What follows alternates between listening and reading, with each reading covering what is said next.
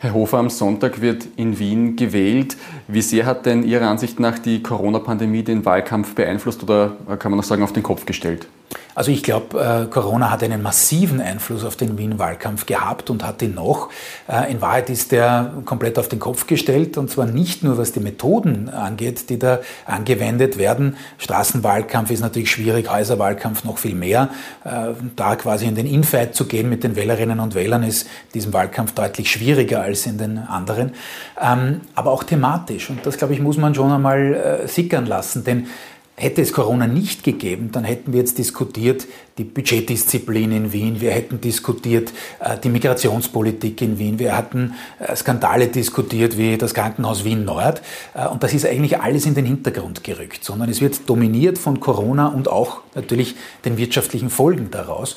Und insofern ist das sicherlich eine ganz, ganz neue Landschaft. Es wurden einerseits die Wahlkampfbotschaften von Parteien über den Haufen geworfen, zum Beispiel der ÖVP. Denn Blümel wollte sicherlich da stärker einfach äh, den aus seiner Sicht roten Filz in der Stadt thematisieren. Das ist weg. Er kann auch nicht mehr sagen, ähm, wir haben da Budgetdisziplin, äh, nachdem er selber jetzt das Motto hat, koste es, was es wolle. Also da ist vieles in sich zusammengebrochen. Auf der anderen Seite hat das natürlich auch äh, dem amtierenden Bürgermeister Ludwig geholfen. Denn in der Krise ist es nun mal so, im Bund wie auch in Wien, ähm, dass Amtsinhaber, wenn sie für Stabilität stehen, von dieser Krise schon profitieren können. Dann bleiben wir gleich beim amtierenden Bürgermeister Michael Ludwig. Der ist in den Umfragen uneinholbar vorne. Scheint es, hat er im Wahlkampf alles richtig gemacht? Ich glaube, er hat vieles richtig gemacht. Vor allem äh, hat er sich so verhalten, dass er da nicht groß Fehler gemacht hat und große Angriffsfläche geboten hat. Ähm, da war er schon penibel unterwegs, um, um da ja keine, äh, keine Flanke aufzumachen. Äh, ich gebe Ihnen ein Beispiel beim Thema Migration. Äh, war es klar, dass er jetzt da niemanden rechts überholen kann. Da gibt es ohnehin schon einen ziemlich intensiven Wettbewerb zwischen FPÖ-Team Strache und, und äh, auch der ÖVP. Ähm, aber er hat versucht, äh, dadurch, dass er sich gegen das Ausländerwahlrecht gestellt hat, mit dieser Sicherheitsdebatte, Alkoholverbot etc., zumindest indirekt ein wenig den Eindruck zu vermitteln, dass man da jetzt ein wenig die Zügel anzieht. Ähm, und er hat auch andere Themen von den Privatisierungen bis hin selbst auch zur Arbeitszeitverkürzung eher vermieden und hat da nicht wirklich kontroversielle äh, Aussagen geliefert. Und das, glaube ich, war schon Programm. Äh, er hat einfach gesehen, er hat sehr gute Umfragewerte, also persönliche Imagewerte äh, und hat die SPÖ da natürlich nach oben gezogen. Denn vor der Corona-Krise gab es schon auch noch Umfragen, die die SPÖ in den niedrigeren 30ern äh, gesehen haben. Und jetzt äh, scheint es da wirklich äh, so zu sein oder so sein zu können, dass man vielleicht sogar da noch was drauflegt auf das Ergebnis von 2015. Platz zwei wird wahrscheinlich die ÖVP mit Gernot Blümel an der Spitze machen. Wie hat sich denn Ihrer Ansicht nach der Finanzminister Spitzenkandidat der Wien ÖVP geschlagen? Äh, weniger gut, als ich dachte, um ehrlich zu sein. Also ich hätte schon gedacht, dass äh, Gernot Blümel da auch aufgrund seiner Präsenz, äh, seiner Schieren auf, auf bundespolitischer Ebene mehr Druck entwickeln kann in Wien. Allerdings war in diesem Wahlkampf äh, eben von Anfang an es so, dass es da äh, schon auch Fehlleistungen gab äh, der ÖVP. Ähm, das hat begonnen mit, mit ein paar Ausrutschern, was jetzt das Finanzministerium an sich betrifft, die Budgetgeschichte, Nullen äh, vergessen. Ähm, was man sagen kann, ist eine Petitesse, aber in der, in der Serie war es dann schon wesentlich. Der Auftritt im U-Ausschuss, äh, wo er gesagt hat, er kann sich nicht mehr erinnern, ob er einen Laptop hatte oder nicht, also das war auch unglücklich. Ähm, bis eben hin jetzt äh, zuletzt auch äh, das völlig ver verfehlte Verhalten, äh, zum Beispiel wenn es um das Menasse-Posting gegangen ist im, im Wahlkampf. Ähm, also da war das nicht so aus einem Guss, wie man es eigentlich von türkisen Wahlkämpfen ähm, gewohnt ist. Und noch dazu hat man zwar aus meiner Sicht zu Recht, wahlstrategisch gesehen, äh, sehr stark auf das FPÖ-Klientel äh, fokussiert und versucht da viel aus diesem Pool der 2015 31 Prozent der FPÖ-Wähler äh, für sich zu lukrieren. Aber man hat es in der Tonalität übertrieben. Jetzt nicht unbedingt Blümel, sondern eher der Außenminister, Kollege Schallenberg, mit einem äh, Auftritt, der da sehr eingeschlagen hat. Äh, aber da war eigentlich diese Sensibilität, die ein Sebastian Kurz durchaus in den letzten Nationalratswahlkämpfen an den Tag gelegt hat, äh, nicht zu sehen. Also das war eigentlich, muss man sagen, nicht der türkise Wahlkampf, den wir aus den Jahren 2017 und 2019 von Bundesebene kennen. Platz 3 wird äh, aller Voraussicht nach an die Grünen gehen. Die hatten 2015 11,5 äh, Prozent. Derzeit liegen sie ein, ein bisschen drüber. Wäre da vielleicht äh, auch noch mehr drinnen gewesen, wenn man sich die Zahlen von der Nationalratswahl ansieht? Da war das Wienergebnis der, der Grünen äh, bei 20 Prozent. Wäre da Luft nach oben gewesen, auch im Wahlkampf? Also es ist natürlich äh, ein bisschen unfair, äh, die Grünen nur an dem Nationalratswahlergebnis in Wien zu messen. Aber es ist schon völlig richtig, äh, dass die Grünen da unter Parteiwert performen. Da wäre deutlich mehr drinnen in Wien und das hat viele Ursachen. Einerseits die Spitzenkandidatin, die eben da definitiv nicht über die Parteigrenzen hinaus strahlt, sondern sogar intern da oder dort umstritten ist und eben ja, von der Performance her nicht ganz optimal agiert hat. Ähm, andererseits aber natürlich, und das darf man auch nicht vergessen, ähm, was die Beteiligung an der Bundesregierung angeht. Denn da ist es schon so, dass gerade in Wien es grüne Zielgruppen gibt, die bei dem einen oder anderen nicht mitkönnen, was die Grünen da äh, mit der ÖVP mittragen müssen, gerade beim Thema Migration zum Beispiel. Ähm, das ist schon schwierig, das drückt sicherlich aufs Ergebnis. Äh, die Grünen haben nur ein Glück, dass sie eben von einem sehr niedrigen Wert kommen, von rund 11,5 Prozent und eigentlich nur zulegen können. Aber diese, diese Fabelwerte der Nationalratswahl in Wien, die bleiben ganz sicherlich äh, unerreicht. Und die Frage ist, wie wird dann ein möglicherweise nur moderater Zuwachs äh, interpretiert? Da kann ich mir schon vorstellen, wenn das Plus sehr, sehr dünn ausfällt, dass es dann die Ersten gibt, die auch den Regierungskurs äh, im Bund offener als bisher kritisieren. Bei der FPÖ äh, kann man jetzt schon davon ausgehen, dass der Wahlabend ein eher düsterer werden wird. Man kommt davon über 30 Prozent äh, 2015. Jetzt liegt man bei den, in den Umfragen bei einem Drittel etwa. Ähm, hat Dominik Nepp da gerettet, was zu retten war? Oder wie sehen Sie seine Performance? Also ich glaube, wenn immer man dahingestellt hätte bei der FPÖ, äh, diesen, diesen dramatischen Absturz hätte niemand verhindern können. Ähm, Herr Nepp ist da natürlich auf verlorenen Posten gestanden, schon klar. Er hat besser performt eigentlich in den Duellen äh, und in den Konfrontationen, als man das hätte annehmen können. Denn äh, klarerweise gab es da auch einen äh, Heinz-Christian Strache, der in vielen, vielen Wahlkämpfen äh, sehr debattenerprobt äh, ist. Ähm, und insofern hat er da äh, zumindest nicht zusätzlich für negative Furore gesorgt. Ähm, aber es ist völlig logisch, dass die, die FPÖ, wenn sie da ungefähr gedrittelt wird, ähm, dass das keine Erfolgsgeschichte ist. Und natürlich wird es danach eine Diskussion nicht nur um NEP geben, sondern auch äh, um die potenzielle Neuaufstellung im Bund. Das heißt, äh, die FPÖ äh, ist da weiterhin in der Krise. Das ist ein, ein, ein, ein ganz massiver Einbruch, den sie da zu gewärtigen und zu verarbeiten haben wird. Ähm, man muss sich aber wirklich auch die Frage stellen, wie es im Bund weitergehen soll. Äh, denn da gibt es ein, Führungsproblem aktuell, da gibt es auch Leute, die in unterschiedliche Richtungen ziehen. Ähm, und insofern ist das, was man allenfalls erreichen kann, das ist der einzige Pokal, den man sozusagen gewinnen kann an diesem Wahlsonntag. Und das ist bezeichnend genug, äh, dass man vielleicht äh, sich darüber freuen kann, dass es Heinz-Christian Strache nicht in den Landtag geschafft hat. Wenn er drinnen ist, dann potenzieren sich die Probleme. Denn dann hätte Strache natürlich ein, ein Podium, einen Sockel, von dem aus er operieren kann und möglicherweise dann der FPÖ auch in anderen Bundesländern und irgendwann bei der Nationalratswahl da auf die Nerven gehen kann. Also meine nächste Frage, Heinz-Christian Strache versucht es mit einer eigenen Liste, dem Team HC Strache. Ähm, wenn er es äh, reinschaffen sollte, wäre das der Super-GAU für die, für die FPÖ. Es ist ja interessant, normalerweise ist in jeder Wahl so, dass jede Partei das eigene Ergebnis, ein möglichst gutes Ergebnis als erste Priorität hat. Das ist auch logisch. Äh, diesmal ist es anders, denn die FPÖ hat als erste Priorität, noch vor dem eigenen Abschneiden, ähm, dass man den Strache im Landtag verhindert und ihn nicht reinkommen lässt. Das ist die absolute Maxime. Warum ist das so? Weil man eben äh, gesehen hat, dass, dass durch die Kandidatur Straches man nur mit sich selber beschäftigt war. Es war quasi ein, eine Diskussion im dritten Lager, die sich um sich selber gedreht hat. Man konnte gar nicht in die Offensive. Nicht was die ähm, auch ökonomischen Auswirkungen von Corona angeht, nicht was das EU-Budget angeht und auch sonst äh, beim, beim zentralen Thema Migration nicht wirklich. Das hat man zwar krampfhaft versucht durch äh, sehr äußerst zugespitzte Plakate, sagen wir es freundlich. Ähm, aber da, da weiß man schon, dass wenn Strache da eben in Wien eine Basis hat, von der aus er agieren kann, dass das sich wohl nicht groß ändert. Ähm, und deswegen ist das eben so zentral, dass, dass Strache da keinen Fuß fassen kann in der Wiener Landespolitik.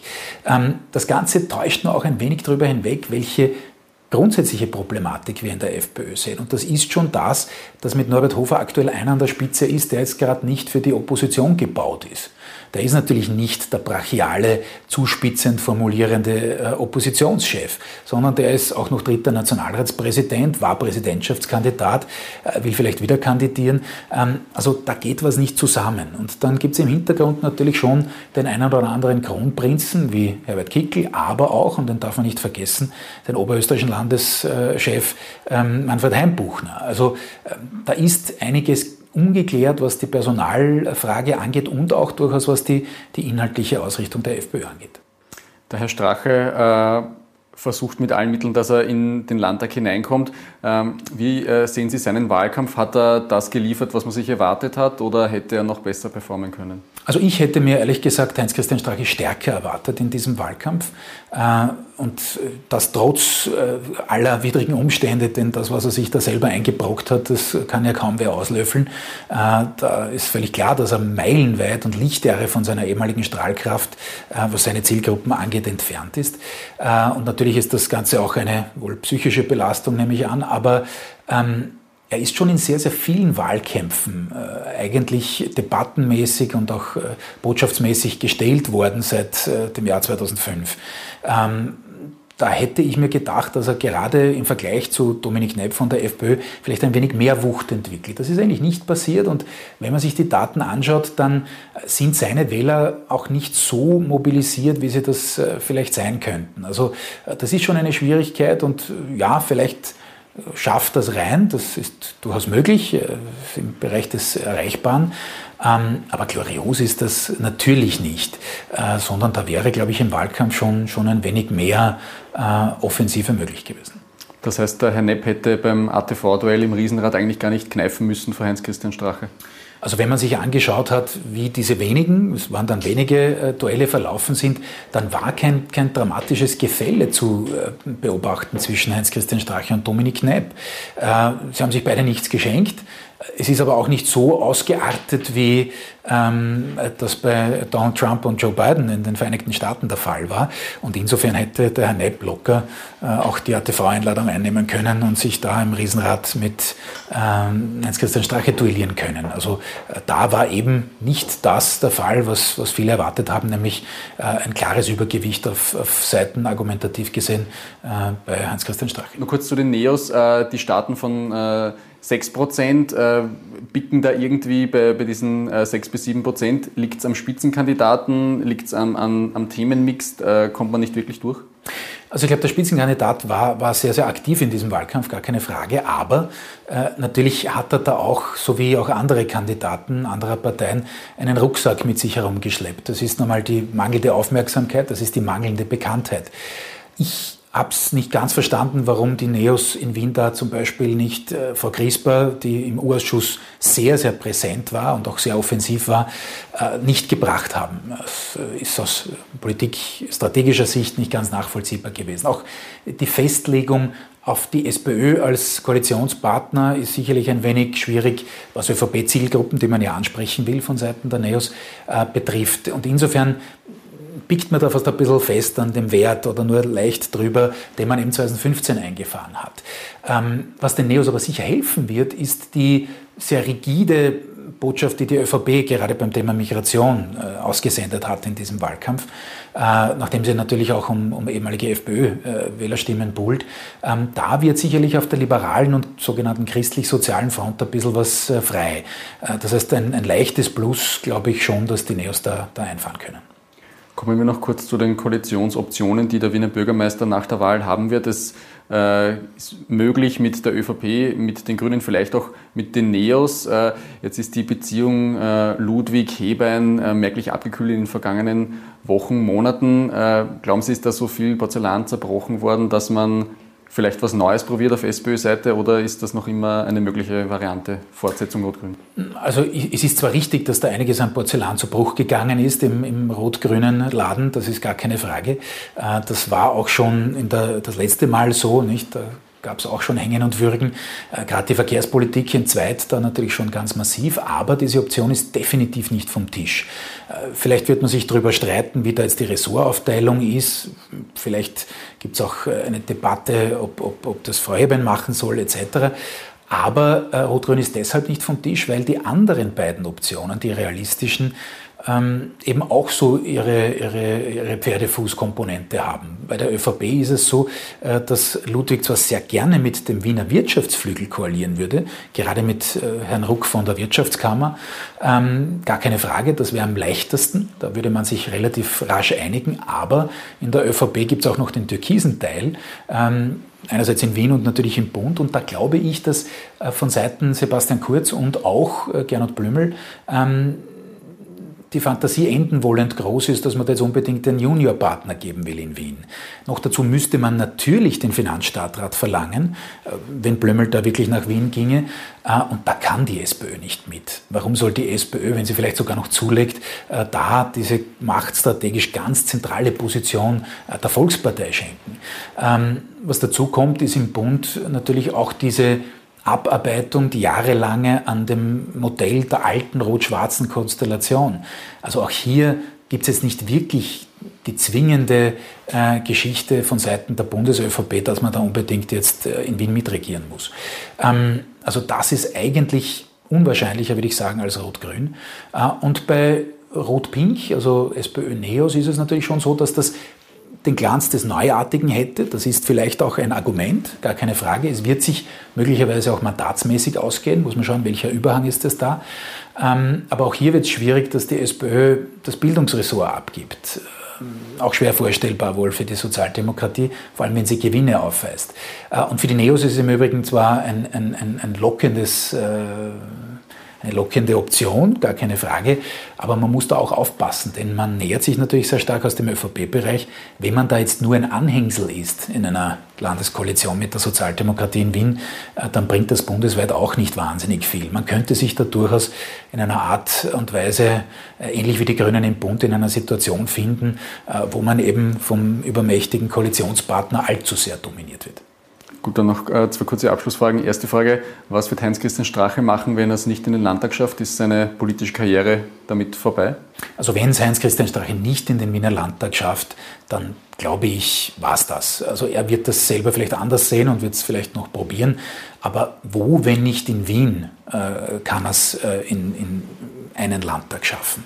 Also das ist für ihn schon, schon eine politische Überlebensfrage, würde ich sagen.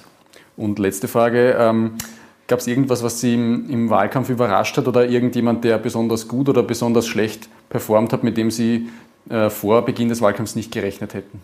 Also ich hätte damit gerechnet, dass es ähm, durchaus ein Gefälle in, in, in, den zahlreichen Debatten gibt, zum Beispiel zwischen äh, Heinz-Christian Strache und Dominik Knepp, nachdem der eine deutlich erfahrener ist. Das ist eigentlich nicht so gekommen. Äh, es war für mich auch eine Überraschung, dass äh, der ÖVP-Wahlkampf nicht so professionell war, wie man das eigentlich äh, gewohnt war von, von Bundesseite her 2017 und 2019. Also da ist man wohl auch hinter den Erwartungen zurückgeblieben. Und auf Seiten der SPÖ hat man das geschickt, durchaus mit einem guten Schuss Defensive, würde ich mal meinen, thematisch gesehen, ähm, geschafft, vor allem die Imagewerte des Bürgermeisters da nach oben zu treiben. Also da war natürlich viel auch Corona dabei, thematisch ähm, und auch situationsabhängig, aber äh, das waren schon Entwicklungen, die vor einem Jahr äh, so jedenfalls noch nicht absehbar waren. Also ich vielen Dank für das Gespräch. Sehr gern.